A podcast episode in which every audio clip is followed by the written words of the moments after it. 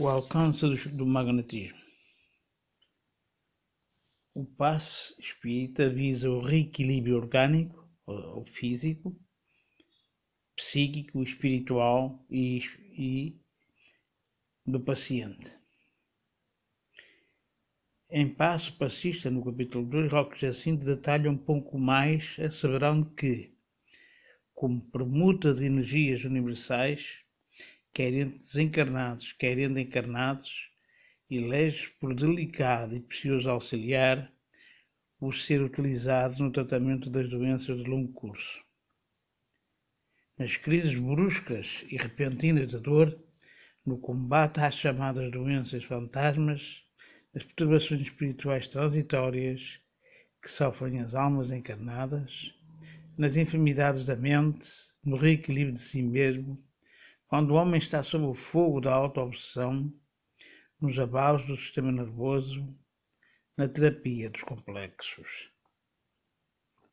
Por atuar diretamente sobre o perispírito, ou seja, sobre, esta, sobre a matriz onde se funda o nosso organismo físico e, por conseguinte, onde se localizam as raízes profundas dos nossos distúrbios somáticos, é o passo mais importante elemento para a promoção do equilíbrio perdido, ou ainda não conquistado, sempre que todo e qualquer desajuste se instale ou se revele. Apesar de receber as energias manipuladas pelo passe no seu perispírito, através dos centros da força, que falaremos mais adiante, o paciente, a depender do caso, tem estas energias transferidas por todo ou em parte, por diversos mecanismos para o corpo físico, atuando nos órgãos afetados ou órgão, depende,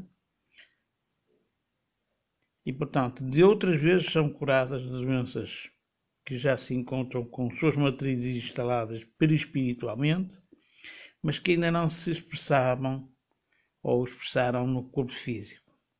Pode-se também, apesar da opinião expressa acima por Roque Jacinto, agir magneticamente diretamente no corpo físico em se tratando de combater sintomas atrozes, como lesões, distúrbios sérios de funções orgânicas, ou mesmo quando a doença tenha uma origem física. Por isso, ressaltamos a grande necessidade de estudar a ciência do magnetismo que ainda muito tem para nos ensinar ao longo do caminho da conquista deste saber.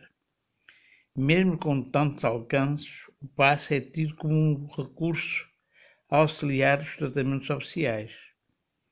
Tal pensamento mostra muitas vezes um certo receio em relação às reações de alguns representantes da medicina tradicional e as suas posições, possíveis retaliações. Ora, o magnetismo, aliado ao espiritismo, pode fazer muito mais pela humanidade se nos consciencializarmos disto e nos propomos a descobrir como usá-lo de forma adequada e eficiente no tratamento das diversas enfermidades. Em mensagem contida na revista Espírita de junho de 1867, o espírito é Kahneman revela o caráter de magnetismo frente ao futuro. E ele diz: De tudo isto concluo que o magnetismo desenvolvido por espiritismo é a chave de abóbada da saúde moral e material da humanidade futura. Sendo uma terapia de caráter energético, atua na raiz das mais diversas enfermidades físicas, mentais, emocionais e espirituais, enquanto que os químicos agem apenas no corpo físico. Portanto, a medicina convencional trata apenas a questão do efeito, mas não trata a causa.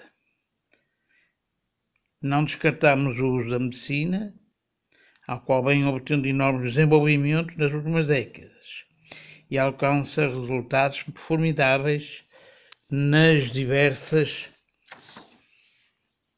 situações emergenciais ou nas patologias de causa orgânica. nem da psicologia, que tem prestado grandes ajudas no entendimento dos processos comportamentais, mentais e emocionais, mas as mesmas dão um entendimento incompleto.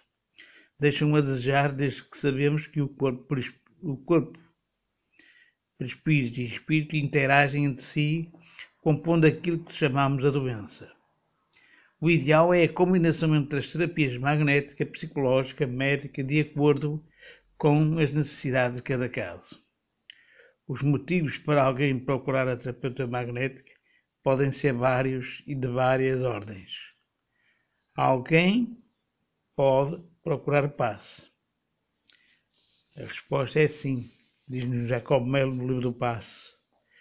Toda vez que se sinta esgotado e repouso, e que o repouso natural não confira à sua volta à normalidade, quando por motivos diversos sinta-se com dificuldade de fazer uma prece, se concentrar numa boa leitura, de voltar a sua atenção para as coisas sérias e nobres, seu organismo, apesar de cuidados devidos e a eles prestados, não estiver tendo o comportamento normalmente esperado, quando ideias obsessivas se assenhorarem dos seus pensamentos com frequência, e obstinação, quando, apesar de ingentes esforços para melhorar-se, pensar que tudo lhe está sempre errado, quando ideias negativas e depressivas tornarem-se costumeiras no seu maior interior, quando por fim sentir-se sob envolvimento espiritual de nível inferior e não se encontrar com forças para si, por si só, para sair da situação.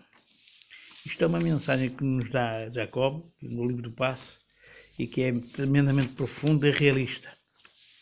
Devemos sempre que oportuno, então, eh, esclarecer o paciente que não basta tomar o passe para resolver os problemas.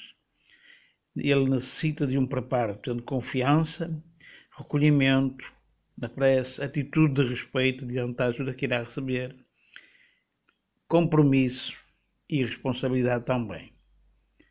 E acima de tudo, vontade, porque ela também é muito importante neste processo.